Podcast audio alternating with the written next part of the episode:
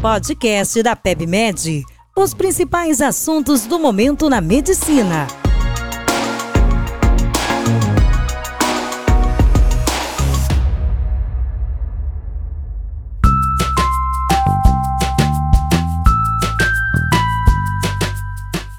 Bem-vindos a mais um episódio aqui do nosso podcast da PebMed.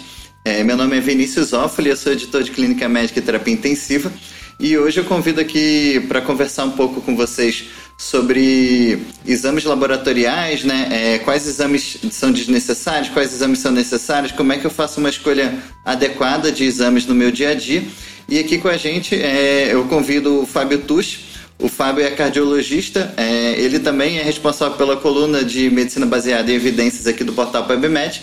É, e também aqui com a gente está um amigo meu, o Hassan Rahal. Ele é médico aqui do Hospital das Clínicas da Faculdade de Medicina da USP e também faz parte do time de resposta rápida do Hospital Sírio-Libanês. Obrigado pela presença de vocês. Boa noite, obrigado pelo convite. Oi, Zafali, tudo bem? Tranquilo. Bom, gente, muito obrigado pela disponibilidade de vocês. É, eu sei que vocês são bastante ocupados, então eu vou direto ao ponto. É, eu queria, já que o nosso assunto hoje é a escolha racional né, de exames, não só laboratoriais, mas exames complementares como um todo, eu queria perguntar, vou direcionar essa primeiro para você, Fábio. O que, que é o overdiagnosis? Então, o conceito né, de overdiagnosis, ou sobrediagnóstico, é, explicando assim de uma forma bem simples, né, é quando você rotula um indivíduo, um paciente com uma determinada doença ou condição, a qual, se não houvesse sido diagnosticada, entre aspas, né, não traria nenhum malefício né, para aquele paciente, enfim.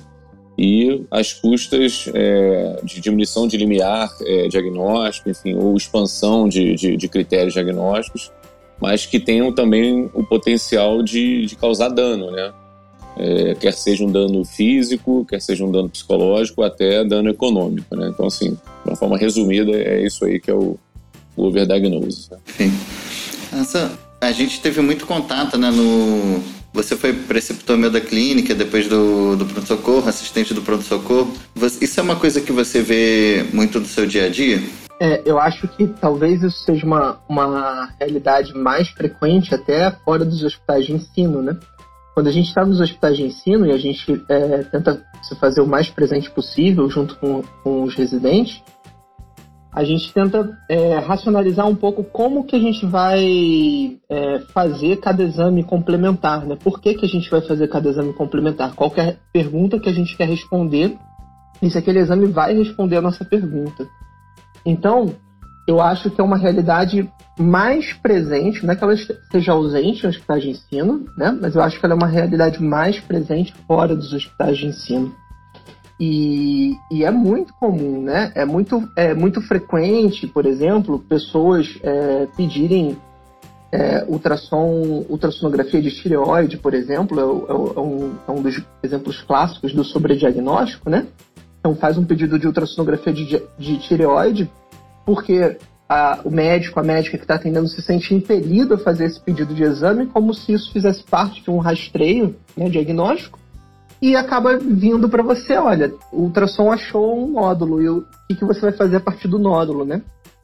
Outras vezes são, são sobre diagnósticos que a gente tende é, a ter mais reflexão sobre a importância daquilo, né?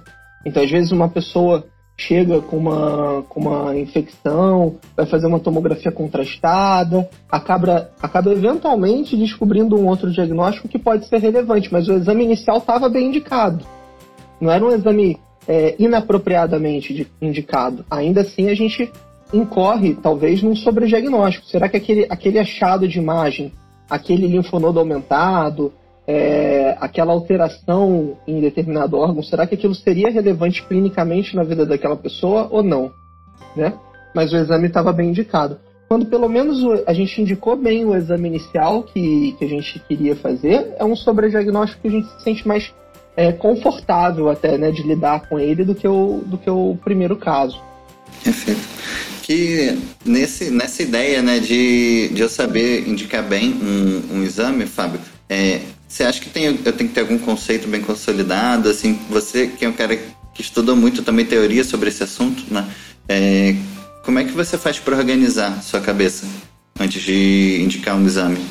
É, assim, o domínio de ação do diagnóstico geralmente é o primeiro domínio, né? Então a pessoa te procura para saber o que, que ela tem, né? Geralmente pacientes, é a dúvida que surge, né? No campo do domínio diagnóstico. Às vezes você sabe qual é a dúvida, enfim, qual é a doença, na verdade aí o que acontece ao longo do tempo é o prognóstico, se for uma coisa ruim, o que, que eu tenho de tratamento para fazer, as custas de que dano, né? Então são os quatro grandes domínios de ação que a gente aí tomando conta de cuidando de pacientes é, acaba tendo as nossas dúvidas, né? Mas especificamente falando do, da questão do, do domínio do, de ação do diagnóstico, você pode ter questões de frequência, quer dizer, saber para determinada apresentação ali qual é a frequência de diferentes diagnósticos diferenciais, né? Você pode ter questões de acurácia do método, então você entender o quanto determinado método diagnóstico ele é mais ou menos acurado para te confirmar ou te ajudar a confirmar ou afastar determinado diagnóstico, determinada doença, né, que é a performance do, do teste. E você tem questões que eu chamo de utilidade, que é o quanto que você pedir aquele teste né, como uma intervenção diagnóstica versus não pedir, o quanto que aquilo vai impactar ao longo do tempo em desfechos que são relevantes para o paciente, né? E aí eu acho que é uma coisa que vai mais de encontro com esses conceitos aí é, da questão do, do, do porque, como a gente viu pela definição, são, te são testes que levam a diagnósticos que, no fundo, não, não fariam diferença na vida do paciente às custas daquele quarto domínio de ação que é o dano, né? Que a gente tem que estar tá sempre ponderando o risco-benefício das coisas, né? O ração é o cara que eu chamo quando eu preciso. Tem caso difícil que eu preciso organizar o raciocínio, né? Mês passado mesmo a gente chamou você lá para um caso difícil né, na UTI. o, o que, que você costuma ver, Hassan, de, assim, de repercussões, aproveitando isso que o Fábio falou do dano, né? O que, que você costuma ver de repercussões negativas, seja no, no âmbito individual do paciente ou do sistema de saúde de quando a gente se enrola e segue um raciocínio errado? Então, isso, isso é muito interessante, né? É, existem, existem vários vieses relacionados ao raciocínio clínico e, e, é, muito, é muito legal de estudar sobre o assunto, conhecer esses vieses. É meio deprimente também, porque a gente acaba descobrindo que conhecer os vieses aparentemente não é uma forma eficaz de evitar incorrer nesses vieses. Mas, infelizmente, quando a gente, a gente é muito inclinado a fazer um dos vieses que eu acho mais interessante, que é o viés de ancoragem, né? A gente é muito inclinado a, a incorrer nele. Então, por exemplo, a gente recebe um caso de um paciente, vou contar um caso que a gente discutiu hoje que passa um pouco sobre isso, tá? Então, o paciente chegou na sala de emergência dias atrás e ele chegou absolutamente confuso. Absolutamente confuso, não conseguiam tirar a história direito. O que coletaram de história foi com a familiar dele, que falava que ele era uma pessoa ex-abstêmia, que fez uma dor na perna, fez um ultrassom Doppler por conta dessa dor na perna, esse ultrassom Doppler foi negativo. E ele chega na sala de emergência confuso, taquicárdico, febril, com tremor, e por algum motivo, a pessoa que ouviu aquele relato clínico ouve que o paciente é, estava é, com dor na perna e o ultrassom veio negativo. Esse paciente acaba sendo entubado, ele é encaminhado para uma angiotomografia protocolo TEP. E a angiotomografia protocolo TEP vê um TEP subsegmentar. Ele é considerado como um TEP ocasionando os sintomas.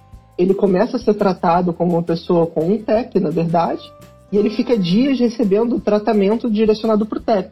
Ele acabou sendo entubado, então recebeu midazolam, fentanil, ficou na UTI, até sair da UTI e ir para um leito de enfermaria. E quando a gente revê a história, você fala, não, mas não faz muito sentido um paciente com TEP chegar com rebaixamento persistente da consciência, é, chegar com tremores, com febre. Vamos ver os exames que já foram coletados. E aí a gente vê que, assim, ele tinha uma hepatite nível de hepatite alcoólica, um predomínio de AST, uma gama GT aumentada, um VCM alterado e era uma abstinência alcoólica. É, no fim das contas, o diagnóstico inicial do paciente. E aí, por que, que a gente. É, por que, que eu estou dando esse exemplo? Porque o simples fato de alguém é, ter contado que o paciente teve uma dor na perna e ter feito um ultrassom Doppler provocou que a gente não só persistisse no diagnóstico de TEP com outro exame complementar, mas que a gente simplesmente ignorasse que os sintomas do paciente não eram compatíveis é, com o diagnóstico que a gente estava fazendo.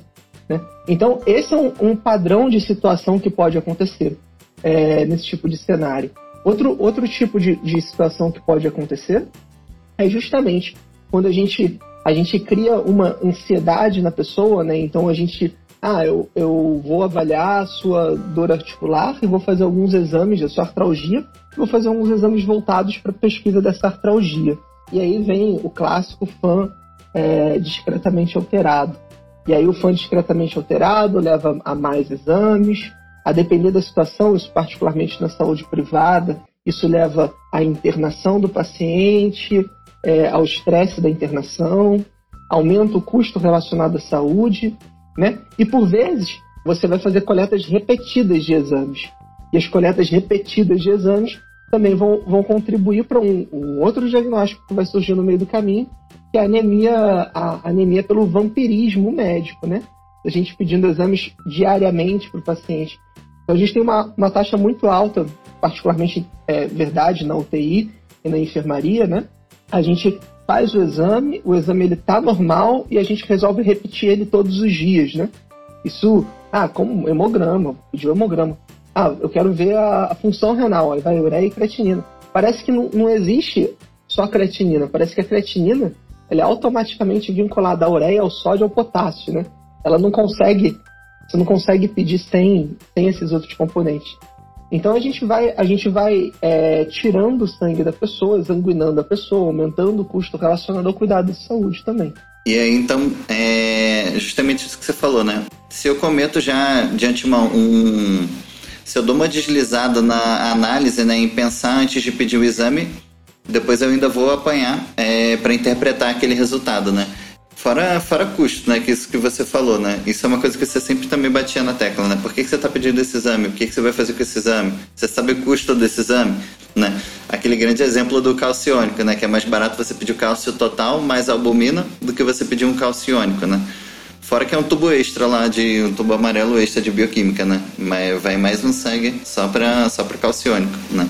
O Fábio também é, é dentro desse contexto, né, que a gente disso que o Hassan falou que é, ainda que a gente saibam quais são os vieses possíveis, a gente cai nos vieses e a gente tem que ter sempre uma consciência de que eles existem, né? Você tem alguma como é que se diz, alguma organização de formas de pensar frente a um caso clínico para você tentar pelo menos ter mais consciência de, do que, que você pode encontrar de armadilhas mentais? É, assim, dentro de uma estratégia diagnóstica, com certeza, quanto mais é, é, detalhada for a sua história, mais informações você vai ter para poder é, construir na sua cabeça um, um raciocínio diagnóstico, né? Se você não perguntar, na verdade, não vai ter ali, enfim, aquela informação para você considerar dentro da estratégia diagnóstica, né? É, acho que a gente tem que ter cuidado com a questão do, desse, do, do viés né, é, relacionado, por exemplo, a diagnósticos é, raros feitos recentemente, né? Porque isso leva a gente a acreditar que sempre o próximo paciente semelhante vai ter aquele diagnóstico, quando a probabilidade, prevalência, enfim, daquela, daquela condição vai ser a mesma, provavelmente, né? Então a gente tem que tentar se perguntar essas questões, né? E principalmente essas questões já foram colocadas, né? Quer dizer, o que, que eu vou fazer se o resultado vier negativo ou positivo, né? Quer dizer, você já tem que ter uma estratégia ali, você saber o que, que você vai fazer, né? Com aquela informação, senão não faz sentido você pedir. E sempre ponderar é, o quanto que aquilo, né, dentro do seu conhecimento, enfim, é, tem maior ou menor probabilidade de beneficiar o paciente, né? Ou de fazer o dano nele, né, de causar dano, porque, enfim, deixa de ser uma intervenção, né? E, enfim, eu tenho, pô, é, como cardiologista, a gente recebe muito paciente, né, que faz check-up e tal. E, geralmente pacientes jovens, né, que não tem ali probabilidade de tantas doenças assim, né, mas que são submetidos a vários exames para investigar uma série de doenças. Quando você vê ali um, uma alteração, por exemplo, um teste ergométrico né, numa mulher jovem, é bem provável que seja um falso é, é, positivo, mas aquilo ali já causou o dano na cabeça dela, ela já está com, com, com, tendo que fazer cateterismo, já vai infartar, ela já está ali ansiosa para a consulta, ela já perdeu o tempo dela porque é mais uma consulta que ela tem que ir no cardiologista, porque, enfim, você começa a ter uma, uma, uma, uma sequência de eventos né, que né, estão enraizados lá atrás, né? Como, né? Como foi bem falado aí já no exemplo anterior.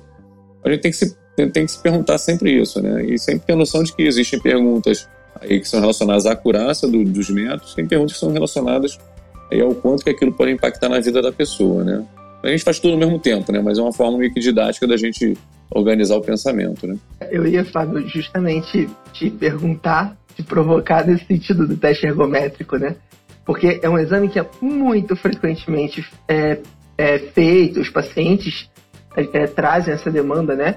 São pessoas jovens, sem nada, falam, ah, eu queria fazer um teste ergométrico para ver se tem alguma coisa. E, e se a gente para para ver o poder do. Para poder ir para academia. Para poder ir para academia, exatamente.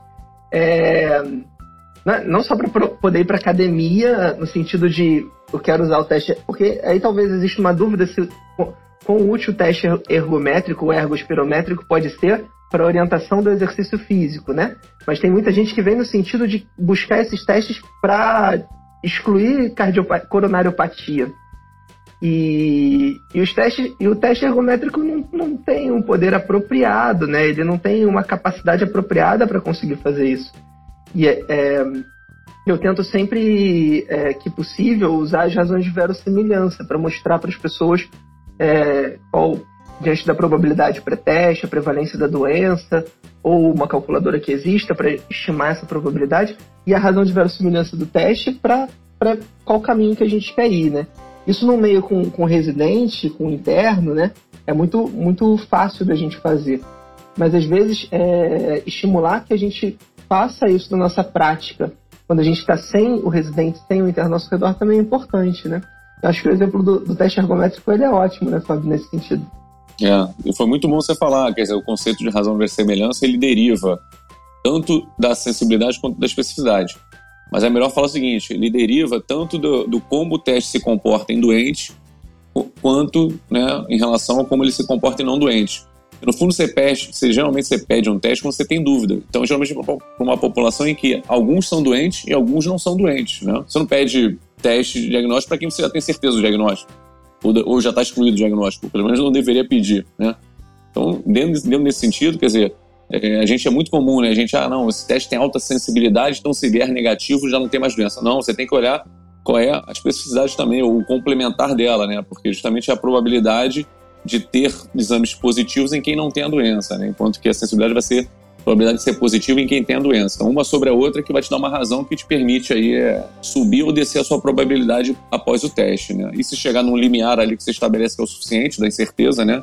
de probabilidade, né? Então, enfim, você pode já considerar que, que aquela pessoa tem um diagnóstico e, enfim, se chegar num, num percentual ali, probabilidade muito baixa, você assume que não tem, assume o risco de fazer alguns é, algumas liberações de pacientes com doença, né? E aí é o julgamento da gravidade da doença, né? Do, enfim, do quanto que aquele paciente é seguro realmente você liberar ele, né? Quanto que você, tem, você quer ter de certeza para mais ou para menos, né, de que tem ou não tem a doença, você toma uma decisão ali nesse contexto. Mas é muito importante o conceito de, de razão de semelhança, né?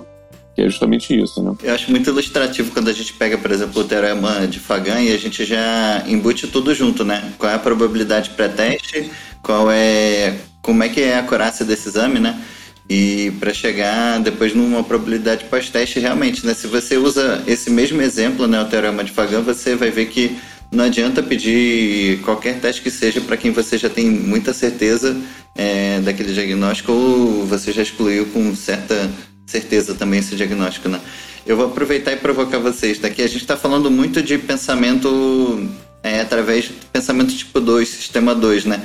Que é aquele cara que a gente para, tem uma dúvida e raciocina quebra a cabeça é, é, em cima dele, né? Vocês acham que no pronto-socorro também tem espaço para o sistema tipo 1? Como é que vocês decidem que é aquele pensamento intuitivo, rápido, é, baseado no script mental que a gente tem da doença, né?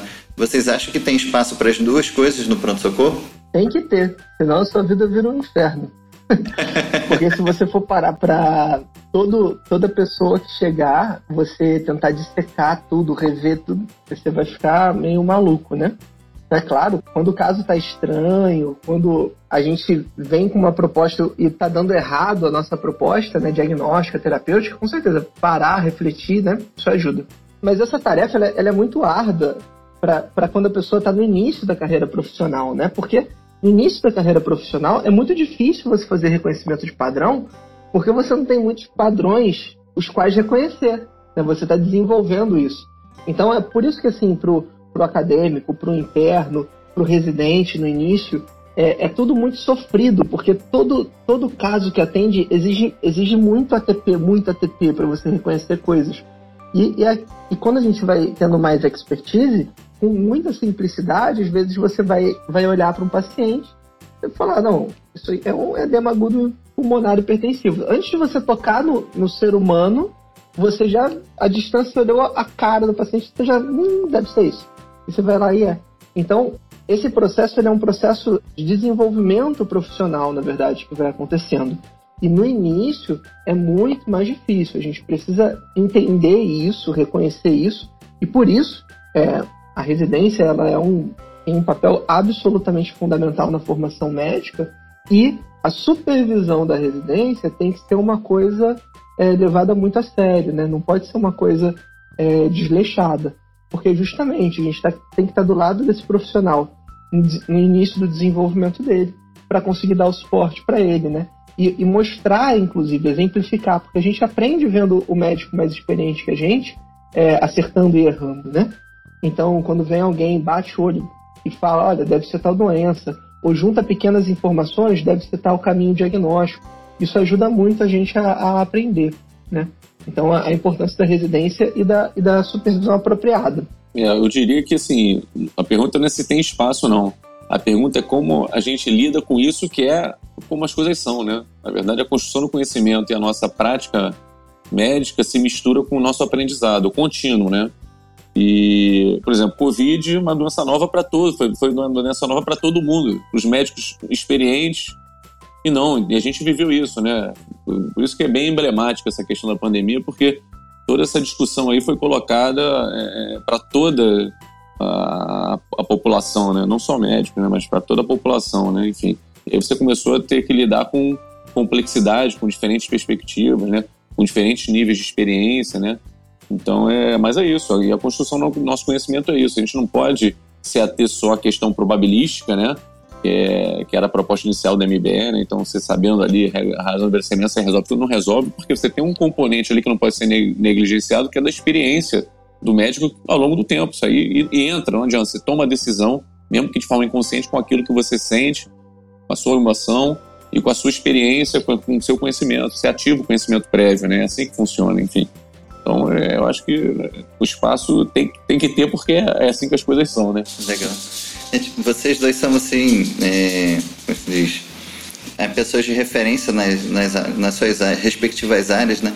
É, se eu pudesse, eu ficava aqui falando mais uma hora, perguntando, perguntando coisas para vocês. Eu queria perguntar se vocês têm é, alguma mensagem final para aquela pessoa que está lá na ponta, atendendo o paciente, seja no pronto-socorro, na enfermaria, na UTI, é, no consultório, né? É, o que que. Eu sei que isso é, como vocês me falaram, uma coisa a longo prazo, tijolinho a tijolinho que você vai construindo, né?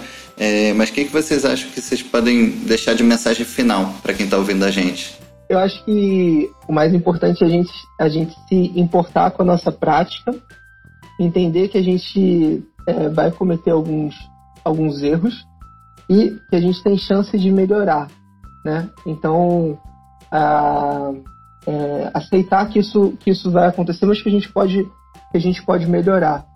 Acho que isso, isso é, é o mais importante. É muito sofrido no início esse processo e ele se torna menos sofrido conforme o tempo vai passando, eu acho. Mas, se fosse para falar, para traçar uma estratégia, eu fosse assim, a pessoa ministro da saúde, Deus me livre, eu não quero ser, mas traçar uma estratégia para tentar resolver esse tipo de situação. Puxa, estamos pedindo exame demais, repetindo exame demais. Definitivamente, o meu enfoque não seria com o médico. O meu enfoque seria com os pacientes.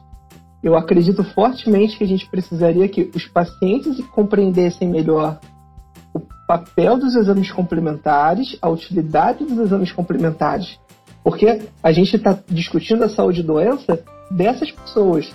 Então são elas as maiores interessadas em não terem ansiedade com exames, gastar dinheiro à toa, ficar deitado numa maca desnecessariamente, ser furado várias vezes.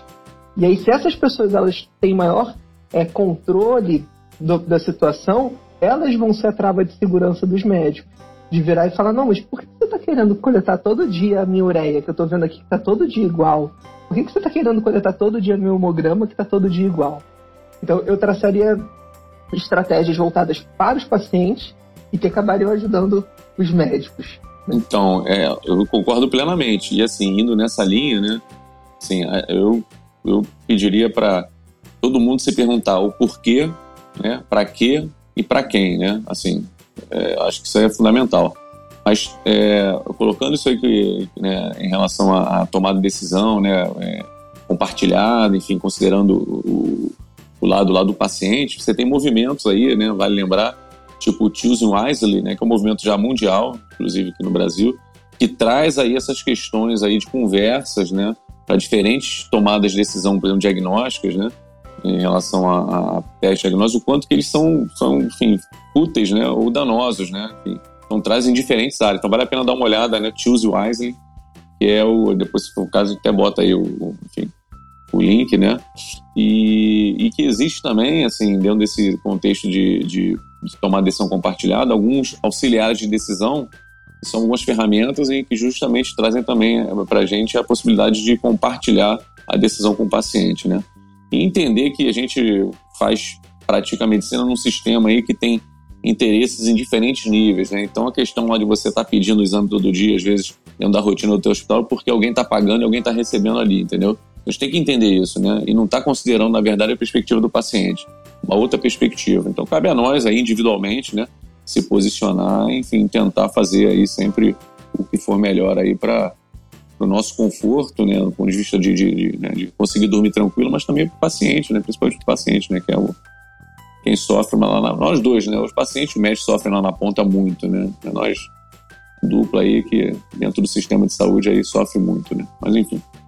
Vamos tentar melhorar, né? Com informação né, para as pessoas. Achei genial, né? Acho que empoderar o paciente e botar ele para cobrar a gente mesmo. Achei fantástico é, as sugestões. Gente, eu queria agradecer muito de novo a presença de vocês. Certamente eu vou chamar vocês para conversar outras vezes, né? Foi muito, muito bom. Muito obrigado também para quem está ouvindo a gente e fique então aguardando os próximos episódios. Um abraço.